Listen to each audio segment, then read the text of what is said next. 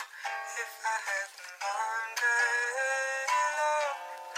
would that make you love me more? Would that make you love me more, baby? Oh, if I had them longer, love, would that make you love me more? Would Oh, that make you love me? Oh, oh, I've been, I've been low, I've been, I've been. 大家好，欢迎收听新一期的《家里有 E A》节目，我是娜迪亚。哎，我是老白，啊，我是心动，哎，这个新东老师又来这个做客我们的电台节目啊，哎过来凑个热对，闹对，。我是非常喜欢跟新东老师录节目。上回录完这个电视节目，真是受益匪浅，而且认识到了有这么一个这个色彩调教师这样一个职业啊。当然，我不知道人是不是叫这个，但是就我啊就根据我的理解是这样，我对这个职业现在。抱有了非常大的兴趣啊，然后还特意录完节目之后回去问我很多朋友，就是有没有啊，大家有干这个的，我想了解一下。当然，当然这个并没有做这个的，非常可惜。哎，你现在转行还来得及， 我我我可能没有这个天赋啊，呃我行吧对对，我差点意思还是哎啊嗯。然后今天呢，这个主要聊的就不是电视了啊，这个跟上期不一样。今天主要聊什么呢？今天我们想聊一下这个刚刚结束的 CES E 二零一九啊哎，对这个 CES 什么的，如果大家不知道的话，我先简单介绍一下。C CES 是这个。国际消费类电子产品展览会的简称，英文简称啊，对。然后这个展览会呢，每年会在美国的拉斯维加斯举办，在年初的时候。然后各个大家熟悉的、不熟悉的这种，就是呃电子产品类的这个品牌，都会在这个会场里边展示自己最新的科技、最新的产品等等这种。对，然后今年也是这个同样是一月份的时候，就前段时间嘛，嗯，然后这个二零一九也这个正式举办了，然后也是又推出了很多新的产品，各个品牌，像可能大家比较关注，比如像这个呃电脑硬件，像英伟达。对吧？像英特尔对这个这个他们推出新产品，大家也都看到了。那么今天呢，我们主要是想说一下在 CS 上边其他一些品牌，比如说像电视，然后比如说像这个这个这个智能物联网这边，比如说家电品牌，然后包括呢，最后说一下这个关于五 G 通信这么个事情，因为其实在这个 CS 上面呢，经常会有这个通讯技术的这种进步的展示，嗯对，然后这个可能平常我们接触比较少，所以这个我们也邀请新东老师来给我们讲解一下，就今一年又发生了什么新的变化。哎，嗯，我们就简单聊一下。嗯，其实从今年 CES 的曝光的信息来看啊，哎包括发布这些产品来说，其实蛮失望的一年啊。嗯当然，从我个人角度来看啊，因为往年都会带来一些新的一些技术，比如说像去年我们比如自动驾驶啊嗯这个东西非常的火，对，包括在前年的一些一些在显示方面的技术，这个我们都看到了，觉得特别好。是哎那，其实今年来看的话，没有带来特别新鲜的东西，嗯，更多的是说以往的过去几年的东西的商品化啊，技术，相对说可能以前是前瞻性的，现在技术比较成熟了。嗯，那总体来看的话，就大家从从关注点和热度的角度来看，基本上可以涵囊括到三个方向。第一个是就是八 K，就是一些新的显示技术。哦，哎，那第二块呢是是那个 AIoT，就是说我们所说的那个智能互联网、智能物联网。嗯嗯，嗯嗯，第三个就是五 G 通讯啊，新的一代通讯技术。那包括刚才其实刚才聊到说那个自动驾驶这块儿，去年大火，但是今年就是完几乎就整就个没有什么声声音了了啊，其实这个还是说，在那个时间点还是个比较前瞻的技术，在在在去年，包括我们国内就是互联网造车的很多品牌，是，哎，都发了新车，包括有一些自动驾驶的功能。对哎嗯那其实是说这些的基础的功能已经完成了，嗯那包括其实现在所有的品牌都是有自动泊车功能了，哎对对哎对，但是实际上那个自动驾驶大概分四四个阶段，我们基本上还在第二个阶段摸索啊。那包括国内的国内的这一些法律的限定，嗯，没办法不允许你完全自动驾驶在公路上跑的，对，包括其实美国的立法也是个别州允许，对现阶段它还是在技术完备，没到完全的应用价值这一块儿，所以这些东西就退下去了。嗯，去年去年国内这个自动驾驶是有一个风潮，原因是什么呢？很多介入这个造车这块儿来讲，他会用这个自动驾驶作为卖点去讲故事，没错，没错。然后讲完故事之后就吸引热钱来投资嘛。但是等到就是说这个驾驶要求，就包括说是你在自动驾驶的时候必须有人监视，这个条件出来之后呢，就这个故事就讲不下去了。对没错对，就现在自动自驾驶这个东西是它会有一个这个你避不开的这么一个可以说是这个法律或者道德问题，对对对，就它很没错复杂其实啊嗯，其实现在在北京。我忘了是哪个公园里边啊，好像是百度还是谁有一个那个就是无人驾驶的车，但是只在公园里边。啊对，就是就是你你可以看那车来了，然后然后之后你就你就站在那儿，然后自己自己上车，然后之后这个车就自己开，就上面是没有人的嘛。然后就是他在公园里边做这么一个展示嗯，啊，对，它它其实是一个比较低速的环境了，而对且对对对，它是一个熟悉地形，基本上不用考虑太多路况，是的，是是的是它是所啊以它那个智能度有了，但是可能还没像我们未来期望那么高啊。对，啊，那我们拉回来说啊，就刚才我们提了三个点，包括八 K，包括智能物联网，包括三 G 呃五 G 啊，我们简单嗯聊一下。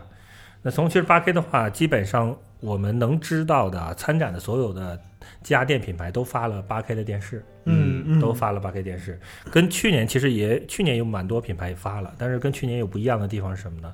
去年发的基本都是工程样机，哦就是说它这个东西。我就装吧装吧，装成那能能量就好了 啊！具体我们谈不上什么，就告诉你我也有 对对对，谈不上我们有什么多牛逼的显示技术。啊，那其实过去一年的准备，大家看到的是说，哎，今年基本上展出的机器都都是量产，所谓的量产机型了啊。哦，但是它要不要量产是另外一件事啊。嗯， 量产机型那包括它的就是后面的调教，包括芯片，其实很多已经到了可以应用的阶段。嗯那嗯，像三星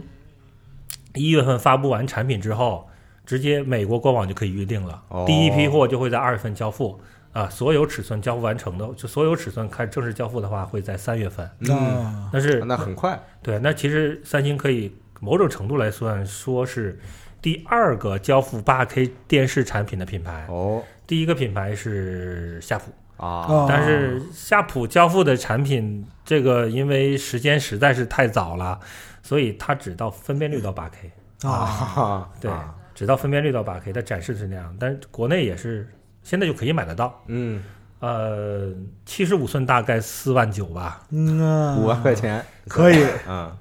那从三星交付的价格啊，因为嗯没含税，美国嘛没有含税，最大的尺寸是八十五寸嗯啊，一万五千美金，哎，大概就一辆 C 级车的价格了嘛。小一点的最小六十五寸，大概五千美金，哎这基本上也不在多数中国人的消费能力吧。是是是不过，但基本上它是一个价格的风向标啊，嗯大概的八 K 的产品的入门的价格就会在将近两万多到三万的这个样子，这是一个比较、比较标准的价格段了。嗯那就是刚才也有聊，是说其实是量产机型要不要量产这件事儿，哎包括刚才也也也聊了说，哎，从其实松下的角度来说，它是作为一个日本品牌。嗯嗯啊，包括二零二零的这个奥运会啊要使用八 K 的这个信号来传输，对，那其实很多还是比很多品牌还是保守的，包括松下在嗯内。松下其实前段时间表示是说，它近期内不会涉足八 K 电视产品。哦，哦，这是很明确的表达，明确说了，对嗯因为就是他从他的角度来说，他这是一个非常小众的专业市场，嗯，他他其实是一个消费品牌，他从品牌角度来说没有必要直接介入这个品牌，哦还是要等市场成熟。那包括国内最大的就是家电数据公司，嗯中怡康给出的一九年八 K 电视的预测，那他预测是中国大陆销售是在两万台。哦呃，二零二零年受到这个日本东京奥运会的影响，嗯，预计可能到六万台。六万台，啊，对，但是实际上中国每年啊，过去去年应该是四千七百多万台， 嗯这是就是电视的总量，对零头儿，嗯，哇，零头都不到，零 头都不到，对，，所以基本上可以忽略不计的，这是，对对消费对就是多数中国消费者来说，八 K 其实没有多实多实际的，虽然是已没经有商品化太了，大的意义，对 对对，可暂能时还是啊对你想想看，你回家把一辆 C 级车挂墙上，然后你看什么呀？ 不，你先告诉我你看什么？没得看啊，对，对，所以这样其实这个时间点我们就看一个热闹，嗯，在八 K 方面看一个热闹，等待它的成熟就好了。哦，嗯，对，那其实如果你非常有钱，你是就不在乎这个，你是国民老公啊。啊，对，啊，那这个事儿，那我也建议你稍微晚一点啊，稍微晚一点，就啊也这别个着急，这个级别的也要等一等啊对对等一等，不是因为价格的事儿，嗯啊，你虽然买个八 K 的新技术，但是你也要技术储备到一定程度嘛。嗯哎这个东西是是有面儿的啊，嗯不光是八 K 啊，能显示八 K，各方面都很好。对那所以其实要么你就等三星、LG 的国内的机器嗯，正式上市，要不就等年底。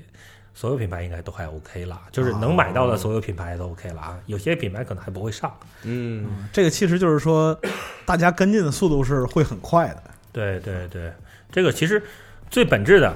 所有呃嗯，除了其实除了 LG 和三星自己有芯片能力以外，嗯嗯嗯，多数都在等第三方芯片。啊，那第三方芯片就像上一次我们聊的聊电视的时候聊的，基本上要到 Q 三才会流片嘛，正式流片就是啊跑出芯片来。哦，那交付到公交付到电视厂商，再叫开发，最快最快也要周四，也要第四 Q- 季度，第四季度底了，因为嗯基本上一个电视的开发周期要六个月。嗯啊，包括前背光啊、模具啊，再包括软件优化这些东西，都是要时间的。嗯是，所以 Q 四那时候，你应该能会看到一些，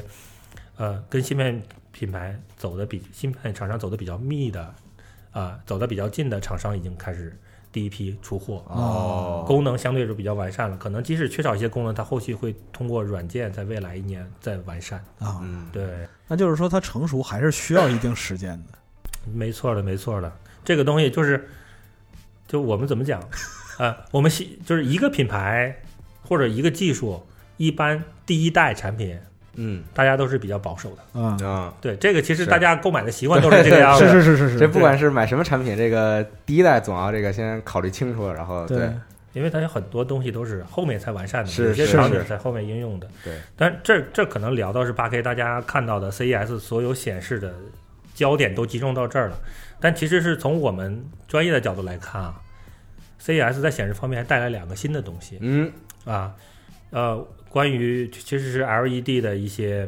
就是完善和提升的。哦嗯那我们就是行业里叫 Mini LED 和 Micro E LED。嗯嗯这两个技术是，如果应用到电视方面，是能大幅的提升电视画质的。啊，对，那从从这两个应用我们单独来看啊，第一个叫第一从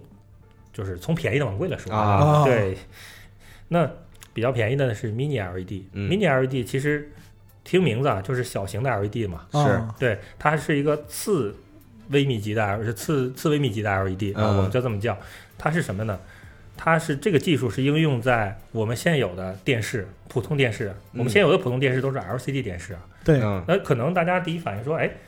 不，我们买的都是 LED 电视嘛？嗯但其实不是啊，就是我们买的所有的，就是除了 OLED 以外啊，现在买的除了 OLED 以外都是 LCD 电视，嗯，只是你的。上次我们聊过背光的事儿嘛，嗯嗯啊，对电视的对背对光是 LED 的背光，嗯啊啊，你就是厂家在在打一些烟雾战嘛，所以习惯性的啊整个行业习惯性的就把它叫成 LED 电视，但是 LCD 电视只是说最早的 LCD 电视是用的所谓的灯管，不是用 LED 罩，对嗯对啊，对，现在是用 LED 的罩了嘛？那我们拉过来说，就是说它是在背光上做一个变化。我们现在的 LED 的变化可能以五十五寸为例啊，嗯一般的电视可能只有六十几颗到一百颗 LED 做后面的照明，哦来屏幕打亮。嗯嗯 Mini LED 做了什么呢？Mini E LED 把现有 LED 大概缩小将近一百倍嗯啊，缩小百分之一了之后，比较颗粒比较小了嘛，嗯，它分把这个原先那个几十颗 LED 嗯换成几千颗、几万颗啊 LED，就铺的更多一些，铺了更多一些。嗯那带来是什么呢？带来是说你整个照射会更均匀，哦，光线会更均匀，这是第一个。第二个是说，比如说大家都喜欢用大法的电视，嗯高端电视，比如说一九千 F，这个是大家的标配，很多人的标配啊，嗯觉得这个嗯东西嗯要买就买这个。它后面是有一个功能叫分区控光，之前我们也聊过，嗯大法的那个九千 F 应该是，呃，六十四个不到啊，嗯就是反正不足百个分区，啊但是这个已经在电视里的分区控光里头已经是做的比较高的了，嗯哦，已经比较高的了。那如果你用 Mini LED 的这个技术来做，可以做到两万啊 两万个分区，哦，也就是说你屏幕换成两万个格，每个不是一格个是单独亮的啊这个是真的极差了。嗯啊。那在原有的技术上做提升，关键是成本上升只有百分之二十。哦，那这个性价比是就很高的，又好，然后还这个成本也没有提高太多，没错，嗯没错啊，那就是我们现在的下一阶段的普通电视带来的画质提升的内容源，主要就是不是 8K，嗯而是 HDR。啊，嗯，嗯对，嗯你对，我们现在游戏 HDR 了，影片也开始 HDR，包是括各大视频网站也在加 HDR。嗯包括现在的优酷土豆和爱奇艺都已经 HDR 的频道了啊，嗯或者 HDR 的内容出来了。那当你分区特别多的时候，HDR 就效果就非常的好。啊，这个为什就是这个时间点，大家都喜欢说用买 OLED，嗯，这因为 OLED 对 OLED 嘛、嗯 o l e d 本质上它就是八百三十万个分区哦， 就是它的分区特别多，是是啊，啊，就明白类似明于，但是技术还是有差别，啊还是啊还是有差别。只是我们举个例子，大概是这在分区控光的角度来说，嗯，它是是嗯是，这样的一个东西。那原 E OLED OLED 啊，基本上是我们现有的主流的这个标准配置电视的两倍的价格嘛。嗯啊，是高配电视可能就是大概多个百分之三十，呃，百分之五十左右的样子。嗯那现阶段的话，你导入导入这个 mini LED 之后，它能就是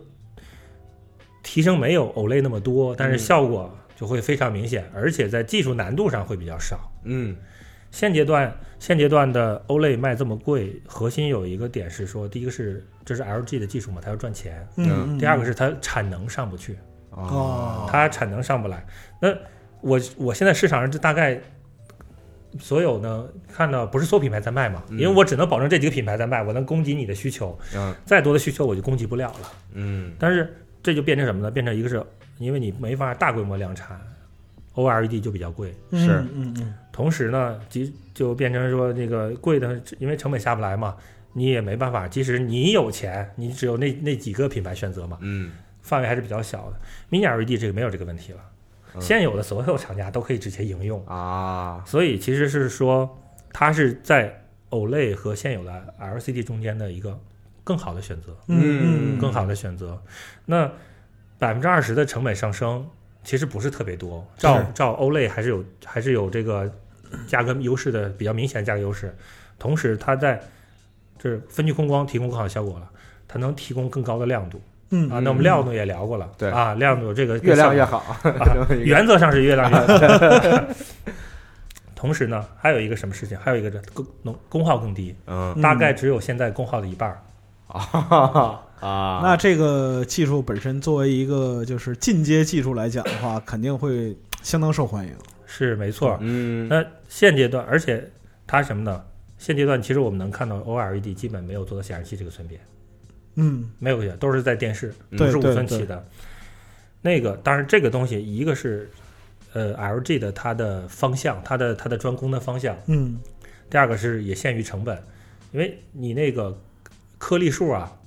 就是你那个的这个所谓的这个发光点，嗯你要做显示器要做的非常小。 是是是啊这个对这个存在技术难度，但是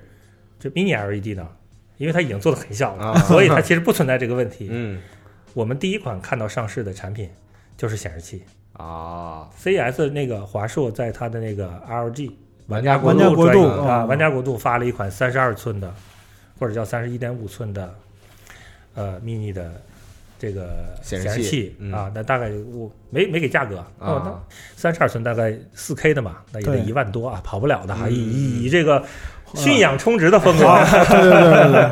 华硕出品这个，嗯是对，但是这个这个基本上配置上看方面来看，可能是近期啊，我们拿来玩儿 PC 游戏最牛逼的了嗯啊，嗯啊。那主机是不是最牛逼的？这个东西我们还没看到实物，我们要再看啊。但是但是这个价格也是最牛逼的了啊，是是是是是，啊，这个已经已经先说了。那下阶段我们很快啊，在今年内就会看到各品牌在跟进电视方面的，包括显示器方面的 mini LED 的产品出来。嗯它其实本质就是还是把背光做了一些调整，嗯，呃其他的都没有什么太太大的难有度。实质性的变化。对，但是效果提升的非常好。海尔还是海信也发了一款，也发了一款电视，嗯但我不记得型号了，因为它也披露的信息实在太少。嗯嗯嗯啊，这是一个。那另外一个就是我们刚才说的 micro LED 嗯啊，，那从 mini 到 micro 那肯定更小了。嗯是嗯嗯啊它其实 mini 和 micro 它是以一百毫米、啊一百毫米为为分割线的嗯哦，啊，往上就是 mini，往下就是 micro，但是哦 micro 会比 mini 小很多了。那个 Micro LED 跟 Mini 的应用不会一样，不一样。嗯 Micro LED 的应用就是就是我们现在 OLED 的应用方式，哦，哦因为 Mini LED 是是什么呢？就是说我把它作为我的发光源照射，作为背光的一部分，嗯嗯嗯嗯只发白光就好了。你做小、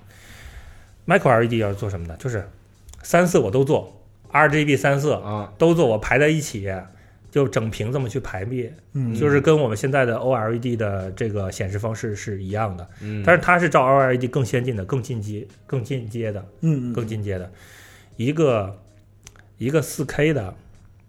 Micro LED 的面板，嗯大概有两千四百万个 E LED， 哇，就关键是这两千四百万个单元，每个都能自发光和执行三色，对，啊，不是，它是每个是能自发光，每个啊执行一个颜色一个颜哦色执行 RGB 单的，色，对，啊执行单色的，啊，那它跟现有的 OLED 的不一样的地方在哪儿？就是说，因为它更小了，嗯哦它比就比我们现在的 OLED 的东西会更小啊、我刚才听到就是前面介绍就是越小越好，啊对对，它小了之后带来什么？带来就是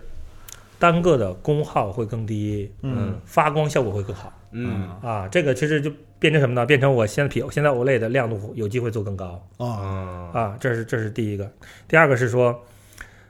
因为我的功耗小了嘛，所以我就是省电、哎啊，大概只有 OLED 的三分之一。嗯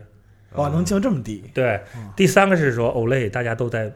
诟病的烧 屏，没有对这个问题了，对对，对没有这个问题了。嗯但其实啊，扯个稍微远点事儿啊，就是说扯到烧屏这件事儿，嗯嗯其实家用现阶段大家可以放心买 OLED，嗯啊家用基本不存在烧屏的事儿。哦为什么？就是 OLED 会烧，一定会烧啊！它的它的它的原理就是一定会烧的。但是现阶段就是各厂商都只都用一个技术来，就是防止烧屏啊、嗯啊一一类的技术吧，总共两个。第一个呢，就是大家一般烧烧台标， 对台标老在那儿老在那儿显示着嘛，这可以，对固定显示的这么一个东西，对对然后对时间长了就这个啊。那各电视厂商做的什么呢？就是我把台标那个位置算出来，你那是台标对吧？啊，台标一到三个像素点不停的抖动。哦，它啊就不会一直显示就 不烧，但是一到三个像素点人眼几乎识别不那了，是是啊这这个看不出来，嗯这是一个。第二个是说定期的要求你刷新屏幕，嗯，就是说大家有用有类的 LG 的或者三星或者飞利浦的都会定期就会提示提示个框说我要类似啊，就类似的话就是对屏幕进行刷新啊。嗯嗯它就是做这是一个什么动作呢？就是强制所有点开关开关开关，哦，洗一下屏的一个 这种这种明白了，这种状况，省得你的留下那个印记嘛。嗯大家现在基本听到的所有烧屏的事情，都是几乎都是去前年嗯首尔机场用的哦 OLAY，、因为它那个只显示登记信息， 是那个色块是固定的，嗯半年就都烧没了这个啊啊。包括其实大家在用 iPhone，iPhone 嗯也有部分 OLAY 的，对，那你那个烧就烧什么？就烧中国移动、啊中国联通，因为永远在永远在那那儿，对，嗯但手机这方面的那个技术应用，我不知道是不是也也导入这部分了啊。嗯但其实这两个技术导入之后，就没有没有，就是在家用就很少会听到有烧屏的事情了。啊啊，包括其实我跟索尼的销售在聊天啊，我们聊到产品啊，电索尼电视的啊，嗯销售在聊天，他说两年之内你要烧屏，我给你换。哦这是索尼索尼的销售跟我说的啊，不是 不是说所有的，啊不不是不是，听听完这期节目之后，索尼用户 开始，对对， 索尼用户打电话，全喂都，去换电视去了，是不是那个你你是不是啊？对，是不是可以换呀？啊对对对烧了，我我我说这个事儿是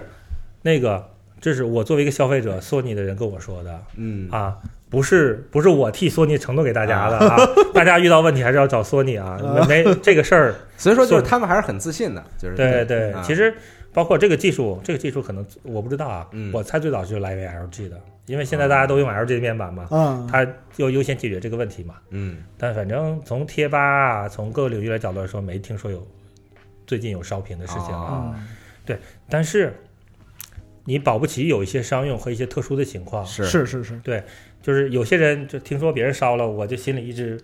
有点不舒服慌啊 对对，所以如果到 Micro LED 了，嗯基本不存在烧屏的事情。啊嗯哦啊，因为它的那个最终的制作原理上有一些差，那个 micro LED 的处理方式有点像我们在做 CPU 嗯哦，啊，它是它是就是以硅的硅为基板在做的一些技术哦，所以这个基本上什么原理我也不清楚，那个有点太高了啊，哦就是嗯，大家都在全就是纯全球都在互相挖人，反正挖不到我这儿。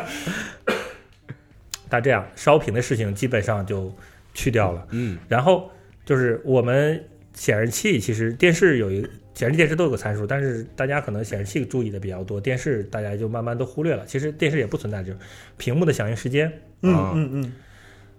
，OLED 的屏幕响应时，就是我们 LCD 的啊，普通的响应时间是毫秒级的嘛，对对对，那 OLED 就是降一个级别了，就到微秒级了。哦，哇，对，Micro LED 就基本可以忽略了哎，啊，基本可以忽略了嗯，因为是什么？就是说，以往的我们 LED 啊，你到从灭到亮，嗯它是有一个亮的过程的，是是它是有一个亮的对过程的，完了再再灭下去嘛。因为你小，嗯这个亮和灭的过程就会不明显，而且你因为因为就是功耗是比较低嘛，它可以瞬间就加到很大，它嗯就变成很亮。这样的话就变成什么呢？就是你这个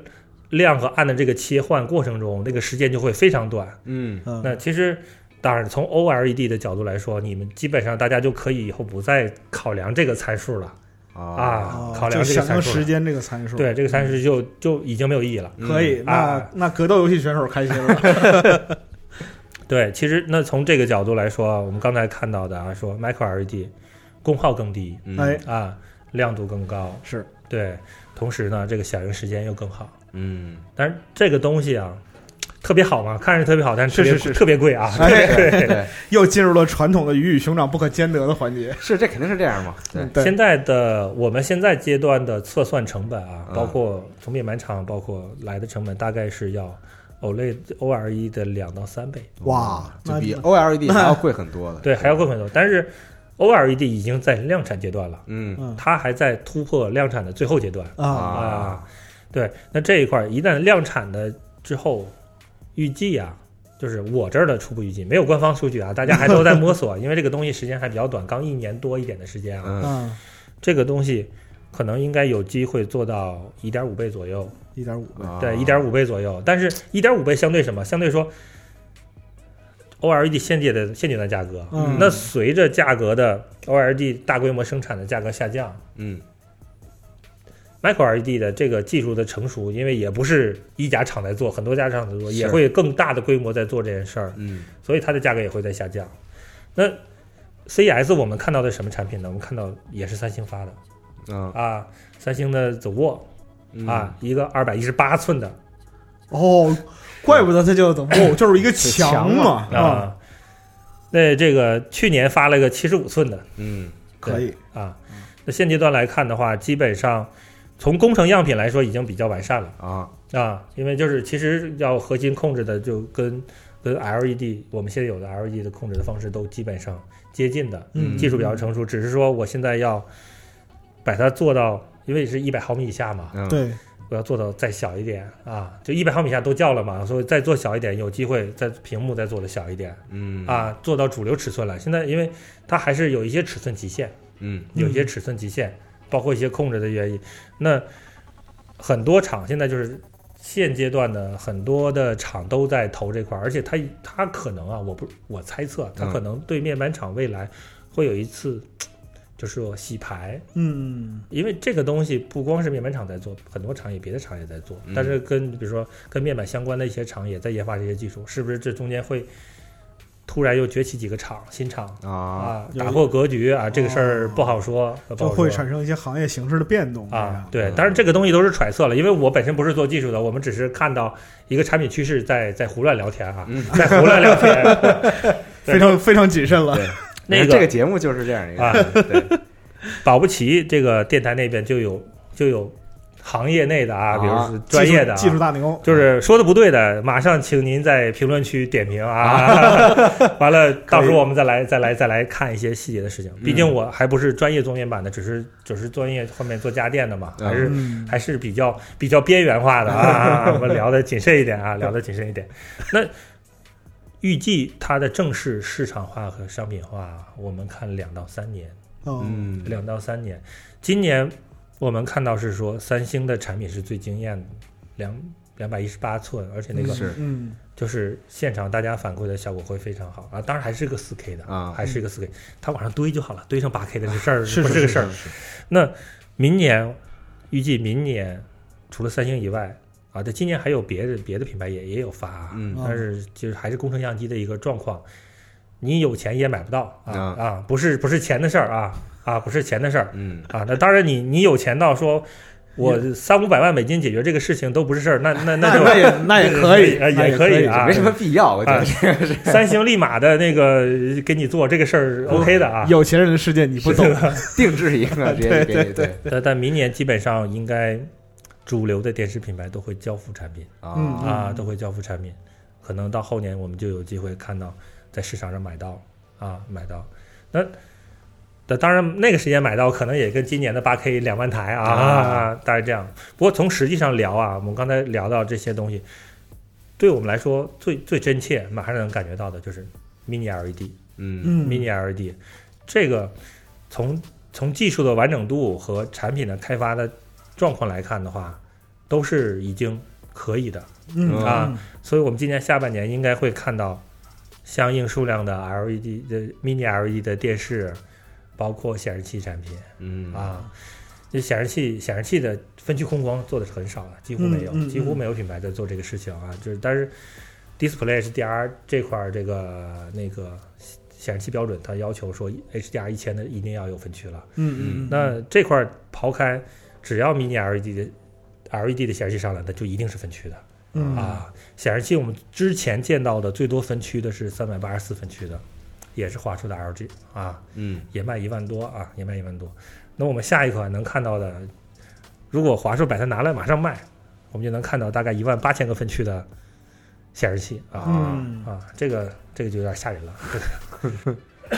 不过就是这个产品如果上的话，那就是电竞相关的产业肯定就会立刻跟进，是相关的，可能一些其他品牌也就开始这个追赶，对啊对开对始对对对，对，但这中间其实以华硕全球的风格啊，嗯不一定上半年能看到产品啊。啊因为就是举个例子啊，他去年在北京那个公呃五棵松吧，没记错应该五棵松开发布会，嗯嗯发布了一款那个，因为他跟号称跟 SIE 全球战略合作伙伴嘛，啊发了一款三十一点五寸的 HDR 六百的曲面的显示器嗯啊，那个六千五百多吧，应该是官方报价。嗯啊，到现在没看到卖，一快一年了啊，快一就年了是说一 下啊有我这么一我个先告诉你，我有，对，就是先占个坑嘛，哎哎哎啊对，就是就是 CES 往往大家首先先占坑啊对是是是，对，先占坑。那这是这可能就是哎，我们聊的是说显示这块儿嗯八 K 的，包括 Mini LED 的和 Micro LED 的。那当然其实是在这个电视这件事儿上啊，因为其实电视还是更接近于消费品嘛，嗯嗯显示器是就比还是偏专业一点啊。哎不在大众的那个视野里。那电视这块儿的话，还有一个什么样的东西啊？就是人工智能电视、嗯啊。那大大家一聊这事儿，妈的，国内都已经第三年了，CES 大概是第二年，嗯但是整体比较完善的交付的话，就是今年。啊嗯今年那其实，呃，因为不在国内嘛，国内基本上就是我们熟知的这个科大讯飞的、嗯啊，腾讯的、百度的、嗯啊，嗯这个人工智能语音。那呃，在 CES 上给大家交付的都是谷歌的 Sys- 呃 System 啊啊和那个这个亚马逊的那个 Alex，嗯啊呃，这两套就是比较完善的啊。其实可能我觉得这件事儿啊，这件事儿就是国内人。哎，是个东西，我就先包装，先干了。啊那可能美国人在这事儿相对比较保守吧，上来先交到这个方案比较完善之后再交付给你的。嗯 那今年我们能看到的是什么呢？就就是基本上比较完善的人工智能语音了啊！我要看一个什么节目，几点了啊？啊啊，几点提醒我啊这件事儿都能做了。这个这个主角是谁演 的啊？啊，这个剧导到第第几分第嗯几秒，这些东西都可以做了。那同时有一些比较完善的，就是家电品牌，它会它会支持到什么呢？就是说，哎，我控制到我的家电嗯啊啊，我把我家的灯关了啊，嗯这这挺挺挺傻叉的功 能啊啊！也我我唤醒我的一些设备啊，是是是对对对，这些的也已经都 OK 了、嗯啊，这个时间点去去交付了。嗯整体我们看到的是说啊，在啊，当然这就直接跨到人工智能这块了啊。嗯总体的看到这块儿就是说，整个行业包括无论中国还是全球，大家都认同在家庭那儿，智能与智能的入口是电视或者是智能音响。啊，嗯嗯嗯啊，就是是我可以直接对话的。那嗯其实以这个为核心的来发展整个家里的智能是智能家居的事情。嗯嗯那其实智能家居这个概念，我觉得十五年前吧，国内家电品牌就就提出了。对，就有对这么个对想法了，已经对，是最最早的最早的给大家传达的就是，应该是海尔吧，传达这么一个概念，就是说你在回家的路上，嗯你发一条短信或打一个电话，对等到家那个时候，你的饭煮好了，你是是的是表是也是开着啊，对，对，海螺姑娘的故事，啊啊，田螺姑娘，那个这个就是一三年一四年的时候，因为那阵儿就是做房地产项目嘛，然嗯后就是那个时候就所谓的智能豪宅啊，嗯这个是当时就是很多开发商一个卖点，嗯就包括说给老你白懂嗯这个， 对给你预设智能系统啊，然后做就是说哪些场景适配啊。嗯哼，就比如说你那个，就像刚才那个新东老师描述这种，嗯就是下班回家有人给你预备着，你说这人得多惨，家里连个连个媳妇儿都没 有。不是你你这话什么意思？不是，但然后但是你这我话有点对危啊险啊！我跟你说，然后还有就是说像，因为那个房子本身它卖的也很贵，是然嗯后是那个就是包括说晚上就是休息啊，或者说是你娱乐呀、嗯它都给你做就是对应的场景适配。这个东西在当时炒得很火，就是国内的比较著名的房企都跟进了。 嗯但是呢，就是有意思的是在两年之后，差不多两年之后，我们对就是呃就已经交付的啊，这部分产品进行回访。嗯就是这个所谓的这个智能豪宅系统，在实际生活中应用的比例极低，啊，嗯低到低到什么程度？就低到无限低。来个人摁一下，然后满屋全是灯，哎呀，好看就完了，这 事儿这这对。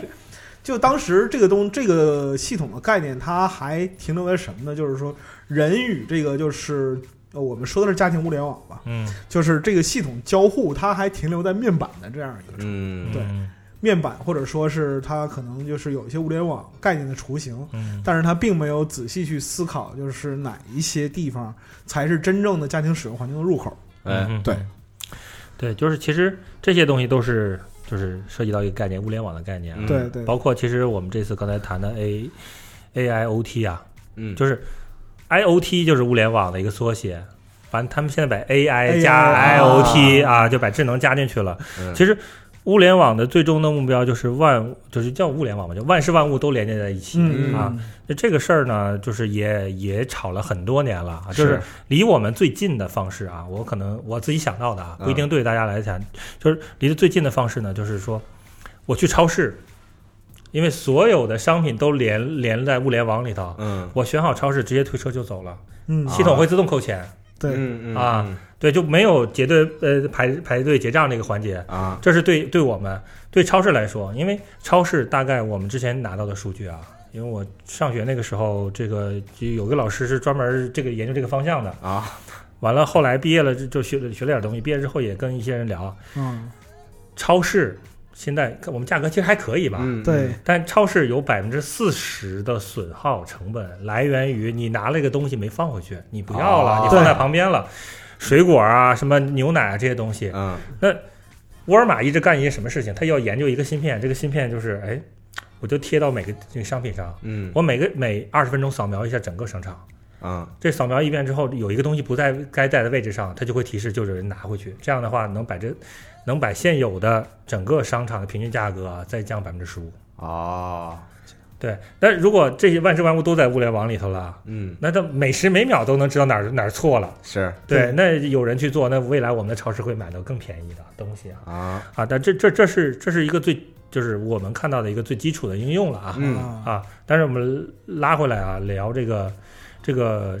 这个智能物联网这个事儿，那聊别的没用，还聊家里的事儿啊。我们本身嗯定调，今天就聊 跟跟我们生活有关系的事情啊。嗯那、其实从这块儿的话，我们现在家里基本都有智能设备，啊对，至少的智能设备，智能手机嘛，啊对是是是，智能手机百分之百拥有率，智能电视应该也普及率，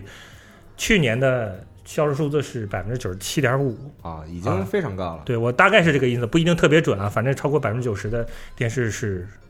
智能的了、嗯嗯啊。那你包括几年的更代更更替以来，应该就是中等城市啊，二三线城市啊应该都、我我预计应该到猜测啊百分之八九十应该都有了。啊，嗯嗯，完了，随着这个前年的这个天猫精灵啊，去年的这个小爱同学啊，嗯包括今年这去年年底的这个小度啊啊，那基本上这个应该是有大概两千多万只的，好像是两千多万只的智能音箱铺在家里了。嗯，哇，智能音箱铺的这么广对是啊就，那个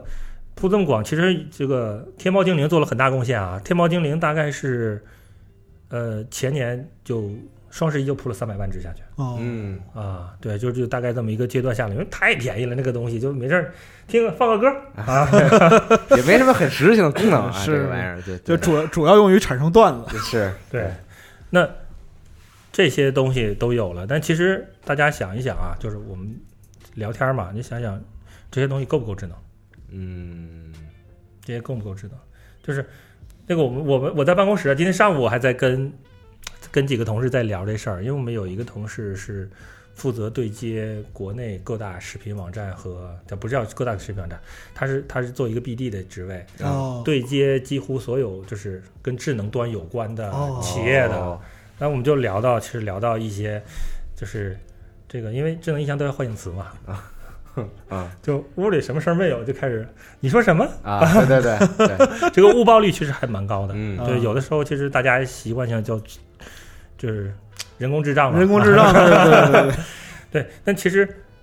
我们拉回来说啊，那个智能音箱，嗯因为它需要唤醒词，它现在的误报率还是比较高的。是对，那它能给你完成什么？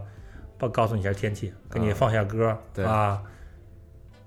然后呢？这也是干不了什么，其实 就啊直观联想就卡在这儿了。对对电视是现在智能做的最好的，因为它已经经过三年了嘛。就像刚才聊的，说，哎，这个主演是谁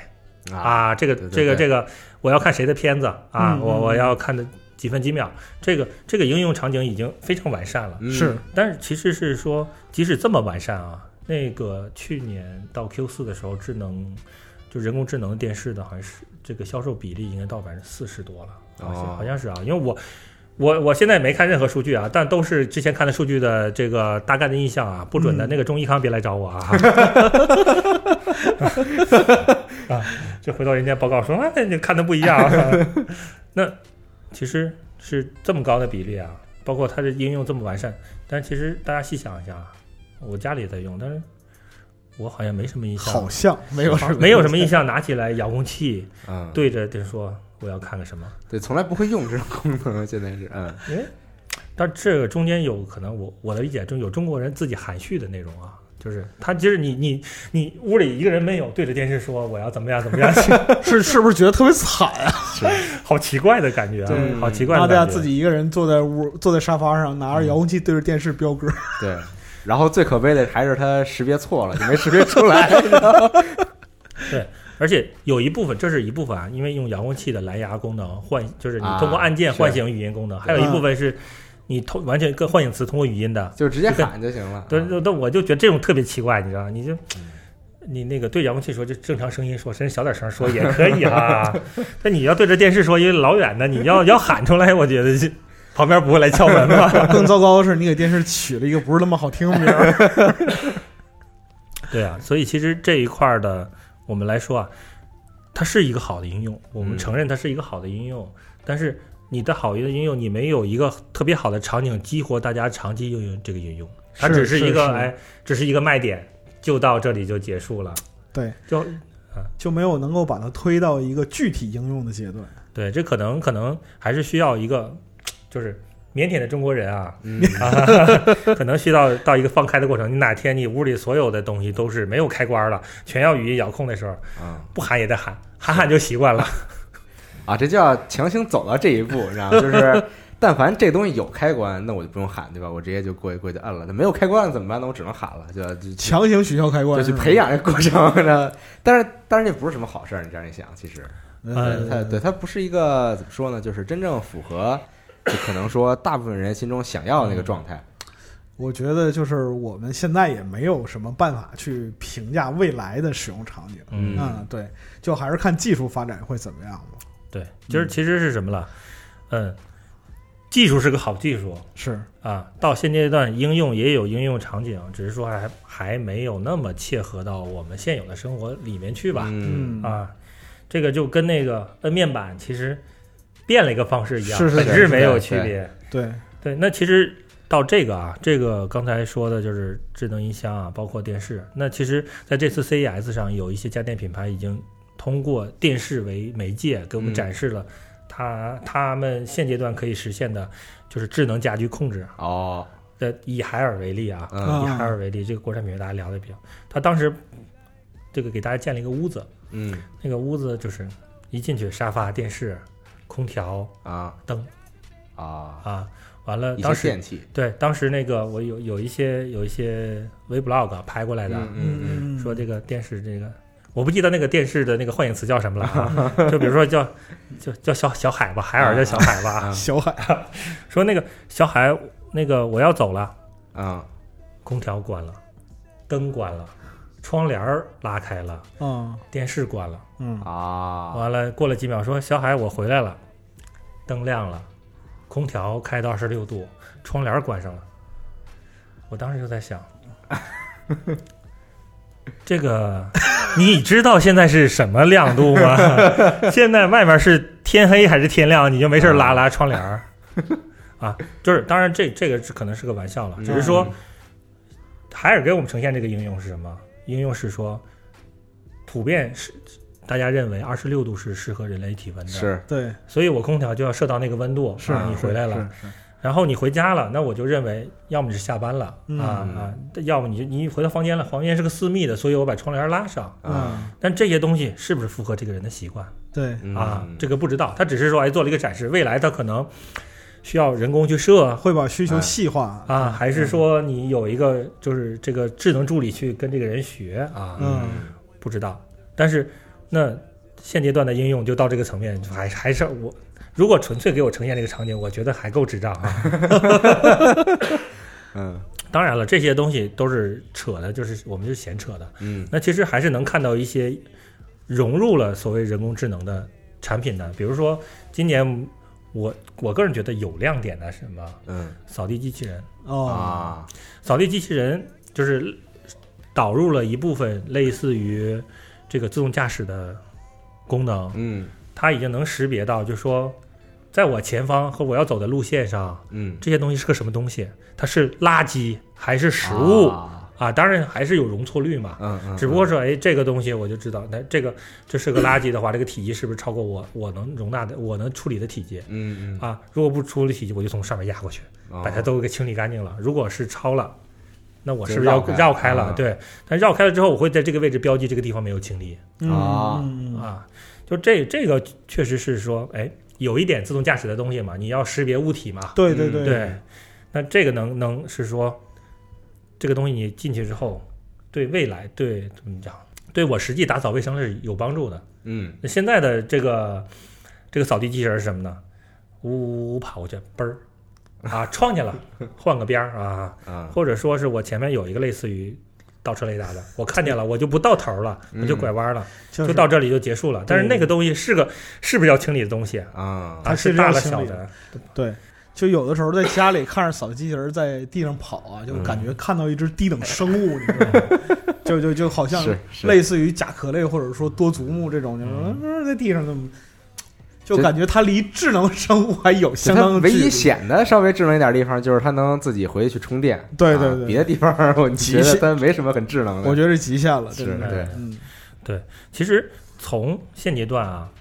一个比较好的啊，比较理想的嗯关于人工智能的，啊就是在家居这一块儿的啊，家庭这一块儿的一些设想啊。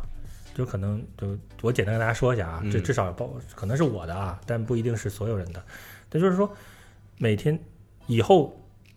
因为可能多数人还是闹钟唤醒嘛，对是对对，啊，就是生物钟没那么准，因为我们现在都是睡得早，这睡得都晚乱上了，。对，它比较混对乱。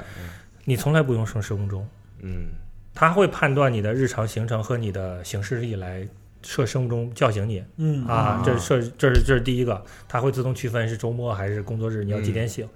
这是第一个。等你醒了之后，你可能大家去上个厕所，开始开始刷牙洗脸嘛。嗯，当你刷牙啊那个时候，你对着镜子刷牙那个时候，镜子就显示说，因为从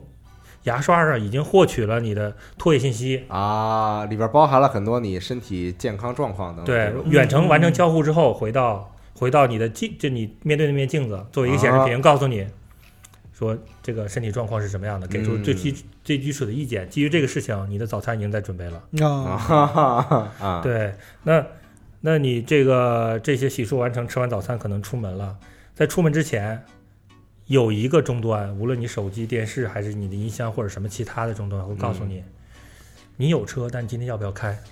啊，因为它会综合判断你你的你去的目的，它它就它已经判断好你要去哪儿啊了，你是上班儿还是去客户那儿还是什么是？距离啊，啊，今完天是不是会限号啊啊？就各种各样的可能是。然后 对因为这块儿还会涉及到什么？还会涉及到车联网，啊，就是有多少车在路上嗯，大家哪个地方堵不堵？从从路况分配的角度来，今年你的车能不能上路啊？都有一个完整的算法，告诉你说要不要开车，开车要走哪个路线，不开车是坐公交车、骑自行车还是坐地铁？就是给你啊一个高性价比的交通方案。对，嗯那这一这这个，当你可能一出门之后，比如说你坐到车上了，你也不用就是自动驾驶了嘛，嗯啊，就不用管了，你也不用跟任何提示，车就开始放你想看的或者你想听的。嗯啊，那这这这些，那这这出门了嘛？等我们回来，当你在下班那一刻那个时候，就是智能系统会判断你今天要不要回家。啊， 我就会到这种程度吗？这个有点可以，啊，可以啊，这个这个有点很吓人啊，这有点吓人啊。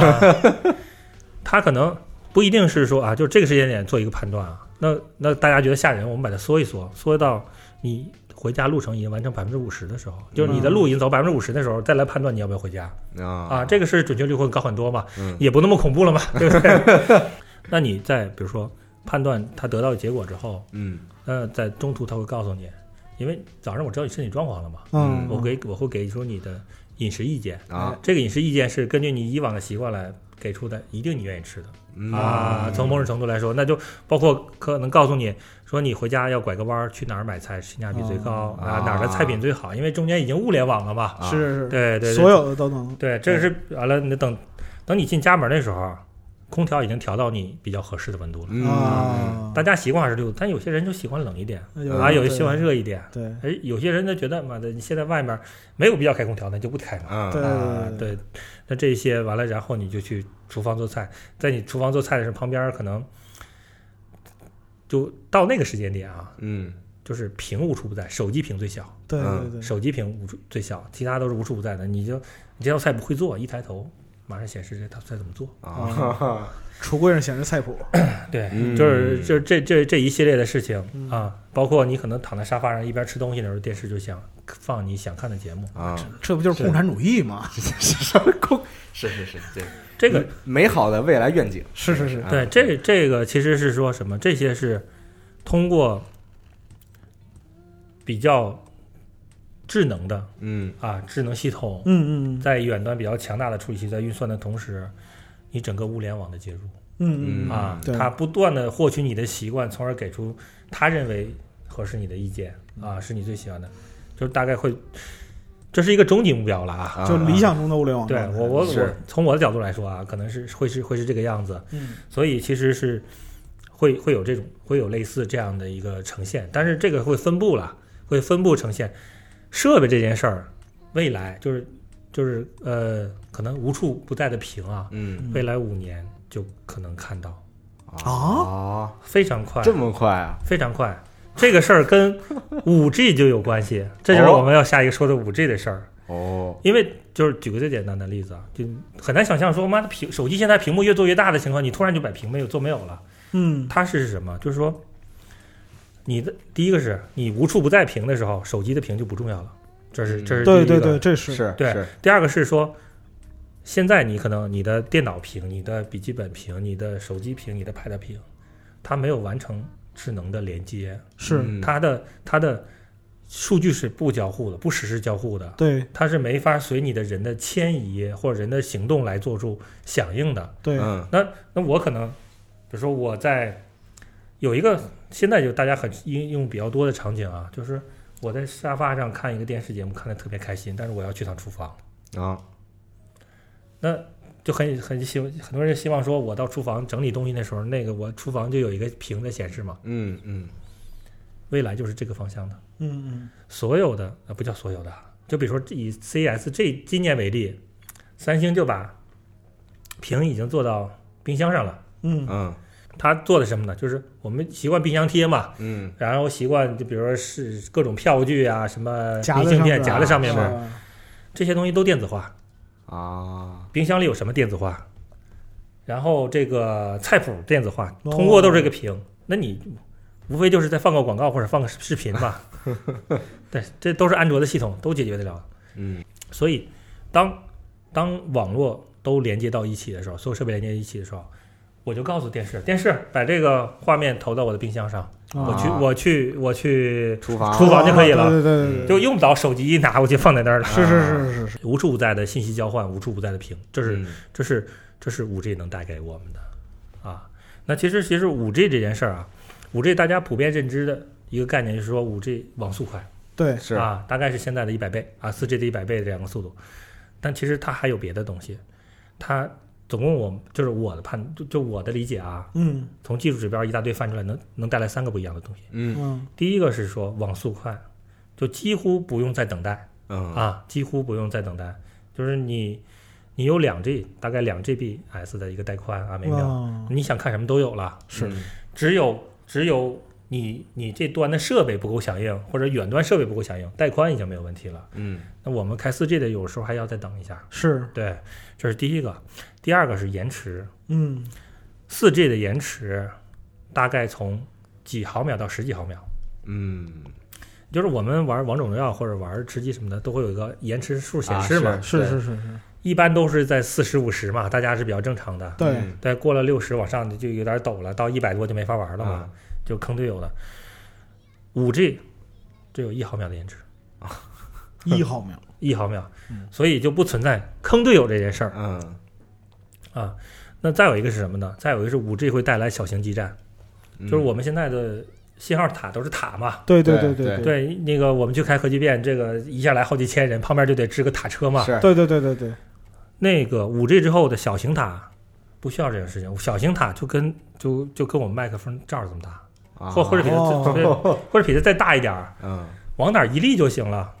这个地方信号弱，我就架个小锅盖就有信号了。啊哦，这么强的吗？对， 但是它是做补充的，就是你还是要大哦啊以大基站是覆盖我哦明这个白地方就是说，它做补充节点也能这么对强。嗯对，所以其实这是三个不一样的地方啊。那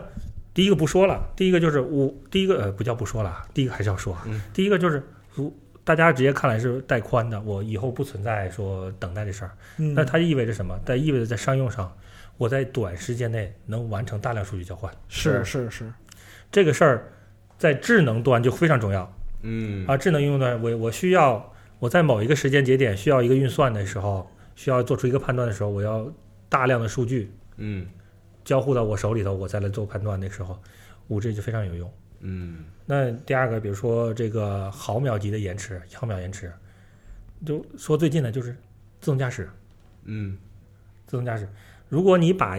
你一辆车要自动驾驶啊，你把所有传感器、所有运算器、啊、处理器都装那辆车，那车你基本上买不起。嗯，是是是是 是，对啊，嗯那它就变成什么了？五 G 能解决什么事情？因为它延迟低，它可以瞬间就得到数据嘛。嗯嗯我每辆车上只要装个，就是我们扯个扯个稍微远点儿蛋啊，嗯这个是这个是，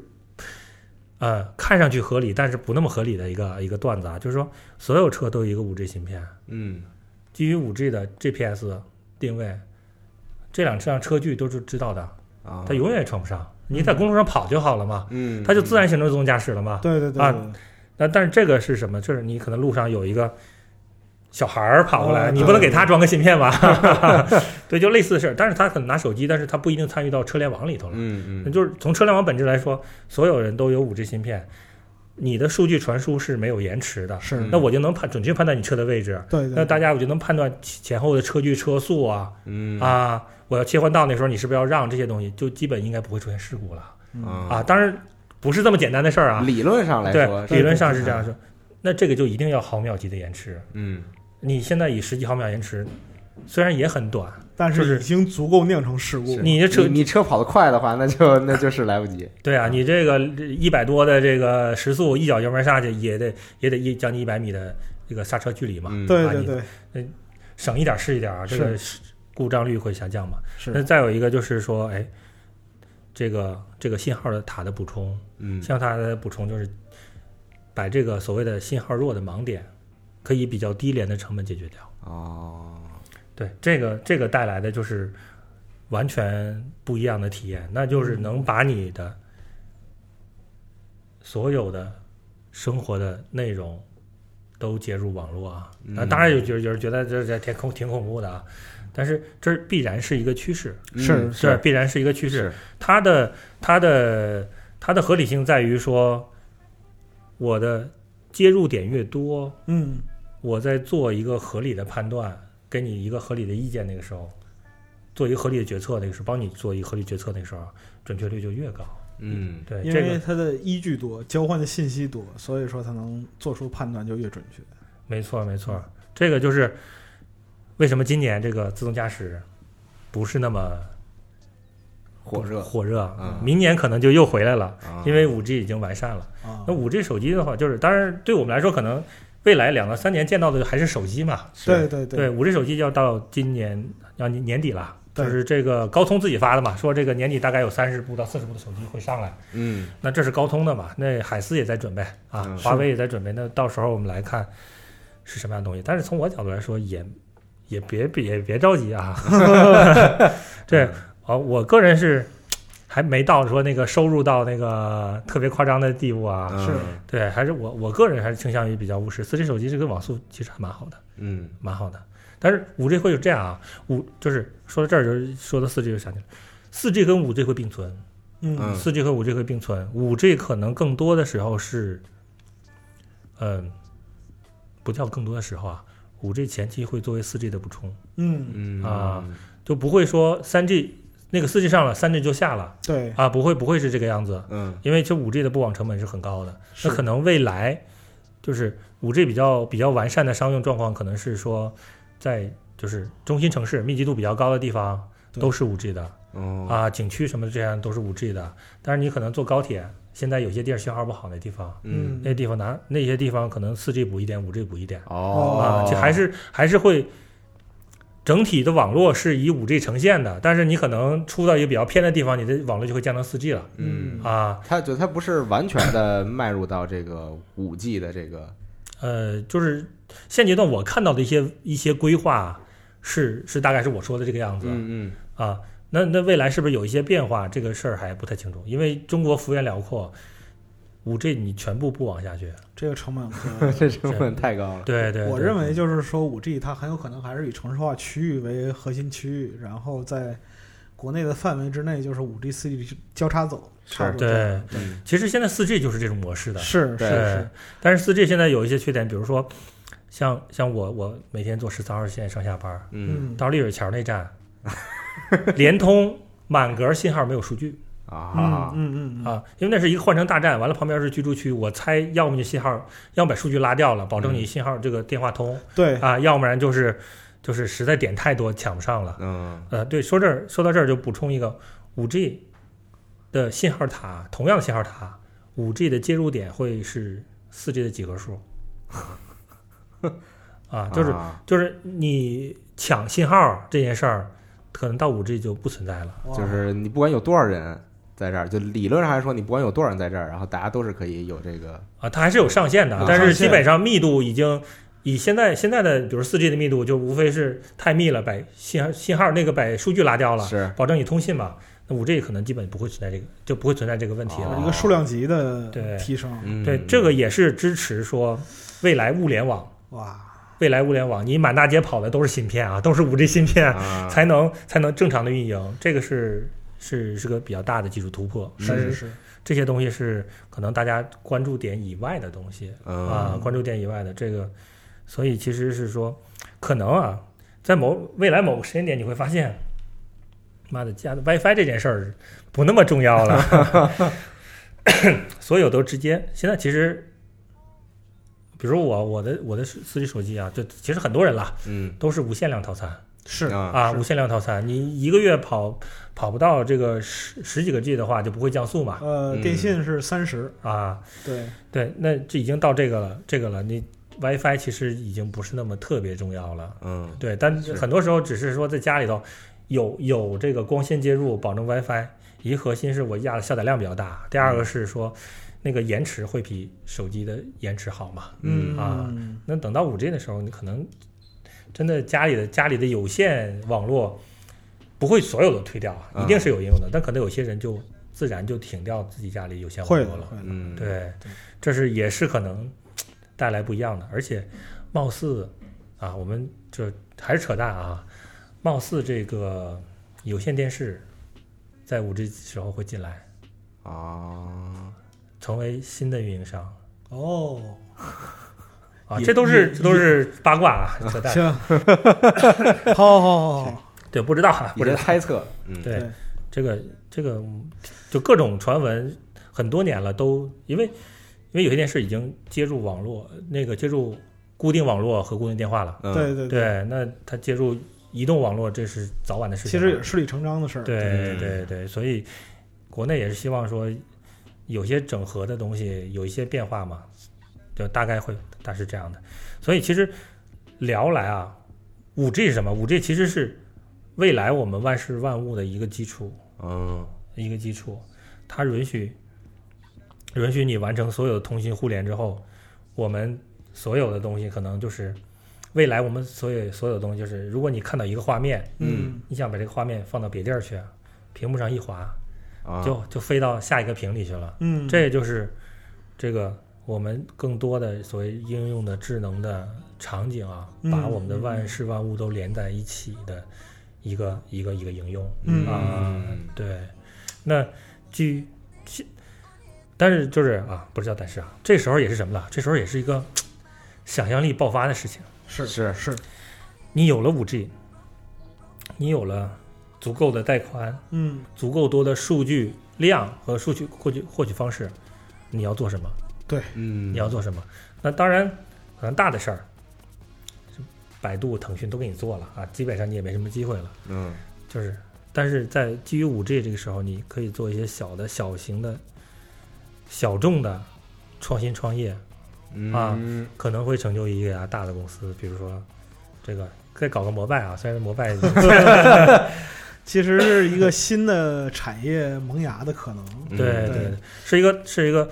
最近可能最近五年最好的机会吧，可能，对因为就是这个东西我的体验比较深刻啊就是就是从二 G 到三 G 到四 G 啊这是个过程，嗯就是就很明显的是需求推动技术进步，然后技术进步带动产业，产业满足需求。对，你在二 G 的时代的话，很多时候就是手机，如果说我对它应用的话，那么我和手机的交互可能就是只限于文字嗯啊，这个就是文本的交互的，它的信息量是很低的。嗯但是上个三 G 时代的时候，它可能是会图上升片上升到图片和音频。对嗯那四 G 时代的话，就是是你打个比方说，你下了班坐在车上，视频嘛，可我以看到我看到就是，比如说像抖音、快手、火山类似这种，就是说小视频，它已经成为就是是人们的生活中使用使用场景中不可缺少的一部分。对没错，你像其实这几代啊，就是一 G 时代啊，我们就是叫语音通话，对对对对等到二 G 时代时，就基础的网络阅读对啊，随着那个那个时间点就是 blog 的时代嘛，对，嗯是是是是是，三 G 成就了什么？成就了移动支付。啊，对到四 G 是把移动支付做到全民化，对嗯三 G 我已经可以支付了，但是有一些支付场景还不太方便，不因太为流畅对对数据的，等到四 G 的，我各种 APP 接入支付，这个我的这个外卖这些东西都是这个四 G 带来的，五 G 能带来什么？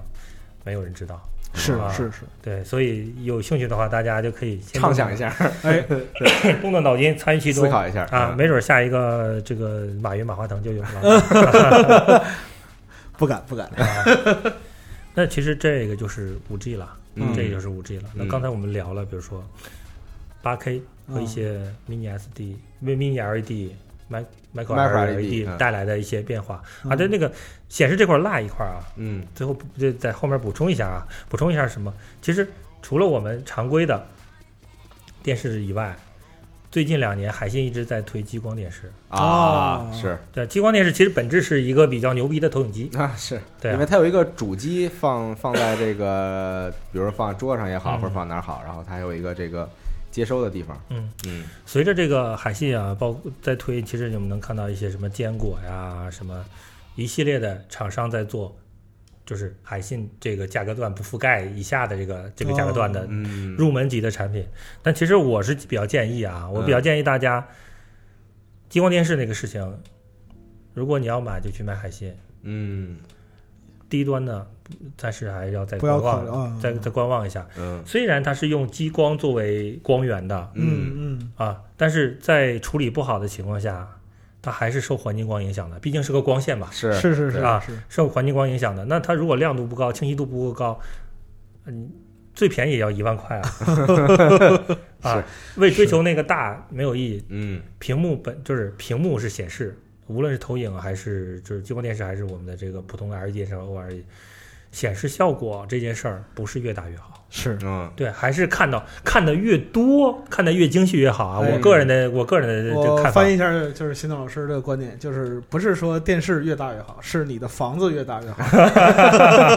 靠谱 靠谱，而且你钱越多越好，啊说白了就是对对对。啊嗯那说到根本上，那这个带来的，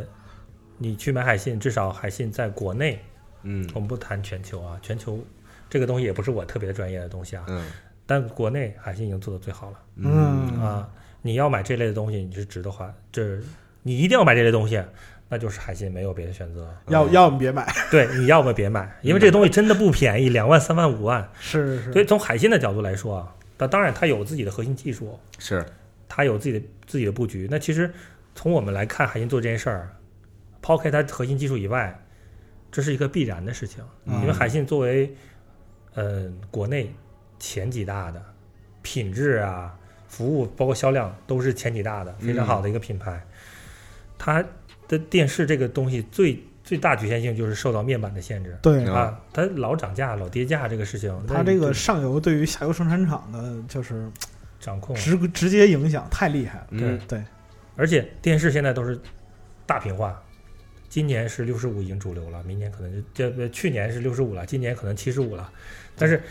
再大了有八十五的，是九十八的，再大电梯都进不去 了。是，对，所以说你还是需要 有足够大的房子。你需要一个不需要坐电梯的房子，对对对对对对，那海信就走了一条什么路呢？就是你们都，我不想受面板厂的限制，嗯，那我就走一个投影的路线，做这个无屏化的，对，做无，屏化的。嗯然后呢，那你屏大了。运输成本非常高，运是输是是出事儿的意意外率非常是高，成对对，啊那我就做一个笔记本大小的东西，两倍、三倍大小的东西，那个运费也低，是啊是是是，嗯维护成本也低，这个东西看上去又高大上，尺寸又能做得更大，我还可以收更多的维护费用嗯啊哎。从从从企业的角度布局，未来他现在做这事儿，我估计也不怎么赚钱。但未来这个事儿做好了，它可能是一个从海信的角度来说是一个很不错的东西。是是，所以这个时间点，其实一些投影厂商也在做，那一些就是你比如说这个不知名的说坚果嘛，嗯啊嗯明基上个月刚开完发布会，还是这个月初刚发完发布会，也发了电视，就是智能投影，哦它也要回归这段时间。它其实明确是最早做做家用投影的，他们专门以前有个部门就是强推啊，嗯去别墅强推投影一百寸的、两百寸的啊啊，一两万的投影机下去的。那段时间还卖的很好，就是我记着，因为我跟明基这些人关系很好嘛，嗯大概在一零五年的时候，哇很早了。那那是时挺候早他就他其实做明明基做投影做的很早的，是那个时候就是，比如说就那天我们聊天说，重庆我上上礼拜同事做了十几个别 墅，一台两万块，哇！那你这多吓人！这就是、嗯哦，这中间的这这个这个 sales 牛逼了，啊哈哈，是 可以休休个假休息了。就这种明基其实是蛮早在这部分耕耘的，但中间因为它的一些品牌变化，它最近又有发，但是发出来的东西是什么样的，我还不知道，因为我还没看到样机嗯嗯啊。这个部分就是，我是比较建议大家在电视方面啊，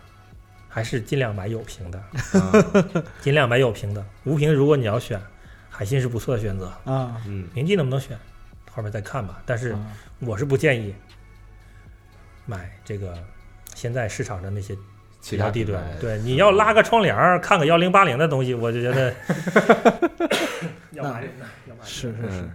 那对就是那问题是这一期听下来，基本上就是首先介绍这个我们谈的几个点的好处，然后对于目前的这个市场上的产品，基本建议都是先别买。是先等一等啊。对对，就像八 K 也好啊，或者像这个别的一些这种，就是就在 CES 上边儿现在展出来的一些主流的这个科技，最好对都先等一等。对，这还是还是有能买的啊，还是有能买的。就比如说那个，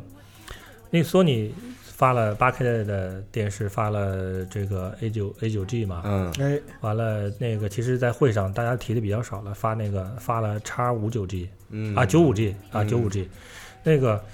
九五 G 是定位这个，因为索尼没有特别多的介绍这个事情，啊嗯但是所以它的定位不是特别明确。从数字的角度来看，它可能是在九千以上接替九千三、九千四的，啊，哦，在 Z 九在 Z 九这个以下的，但是嗯就是其实大概是这个样子，但是没有任何的参数来公开，所以这个还还还是不太好说。但是就是我很意外的是，这个 X 九 G 这个这个机器从上周就开始接受预定了，在中国大陆，你就可就可以可以卖了，就是对，已经啊卖了，价格五十五寸的一万块，嗯但是我这个这个价格定位我其实不知道，因为就倒是挺符合九三零零、九四零的接班的啊。嗯因为它跟这个这个这个 A 八 F 就差三千块钱吧，五十五寸的 嗯啊嗯啊，就是呃这个这个，那按理来说应该就去买 A 八 F 了，是，所以 A 九 G 除了这个基本配置以外，应该有个比较牛逼的东西，但是因为刚刚发布嘛，可以预定了，嗯没有没有实际的测试出来，所以这个事儿。大家还是要稍微看一看，这个应该很快了，因为因为在卖了，可能我们在春节后就应该拿到大量的数据了。哦，三月份你就可以决定你要不要买了，嗯这个哎是眼前的事儿了。哎这个行，这个行对，嗯因为以以往索尼的风格，在上半年会更新那个高端机和入门机、嗯嗯嗯啊，完了以下半年更新旗舰机嗯啊，你像 Z 九啊、A 八，这都是下半年出来的。嗯那个这个九千啊、八千五、七千啊这些东西的更新都是上半年出来的。上半年放嗯对对一般是在四月份的那个 AWE，就是中国的那个家电展，啊在上海那边会会会会公开，所以四月五月那时候就基本看到所有信息了 嗯啊。上半年就是赶个六幺八，该买就买了啊。索尼的东西基本上还是可以放心去买的。完了到到了节目结尾出了一个直观花钱的选项，是，对，嗯然后嗯那个其实，在 CES 这边要跟大家分享的大概就这些了。哎啊，对，嗯对与不对呢？就是有对有，可能有不对啊，啊可能有不对，不对就大家指出了，因为毕竟不是完全设计，没办法一个人做到整个家电圈那么广嘛。嗯，但是是是，反正从我个人的角度，跟大家简单聊一下这这方面的事情。那除这儿呢，我要就是借这个机会啊，给大家强烈安利一下啊，那个二月二十二号，啊哎，这个《艾丽塔：战斗天使》，大家一定要去电影院看。哎，这个厉害了。嗯啊、这个事儿呢，就是金老师介绍一下这个事儿的起因吧。啊，这个事儿呢，因为工作的关系，我跟福斯的福斯这边关系不错。嗯啊，那前段时间他们那个就是上个月吧，上个月他们新办公室装修好了，完了新办公室呢有全球唯一一家非商用的杜比影院啊，哦自己装修在办公室里了，这个牛逼坏了，这个是是是是是，好几百万。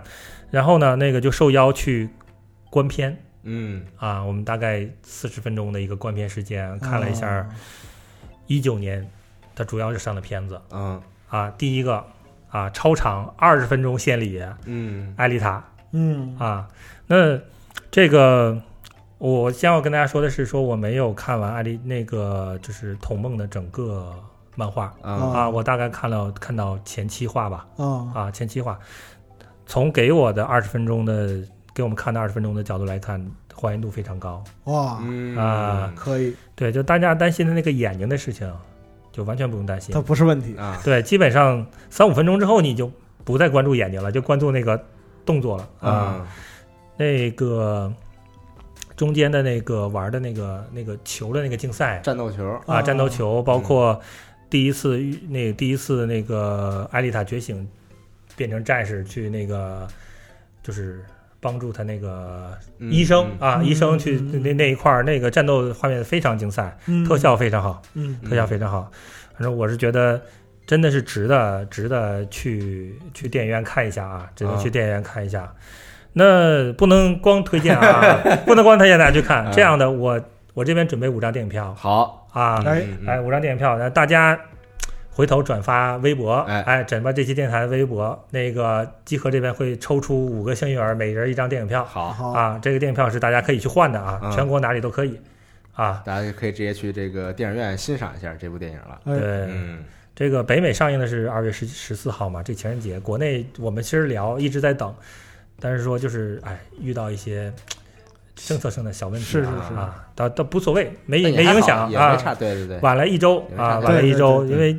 集合的听众相信都是 A C G 核心的听众 了，这个东西大家可能一定关注很久了。很感兴趣的。对是嗯是，对我那天看完了之后，就发了一个微博，嗯，然后就就一群人来问到底还原度怎么样，能不能去看？我在我这里啊，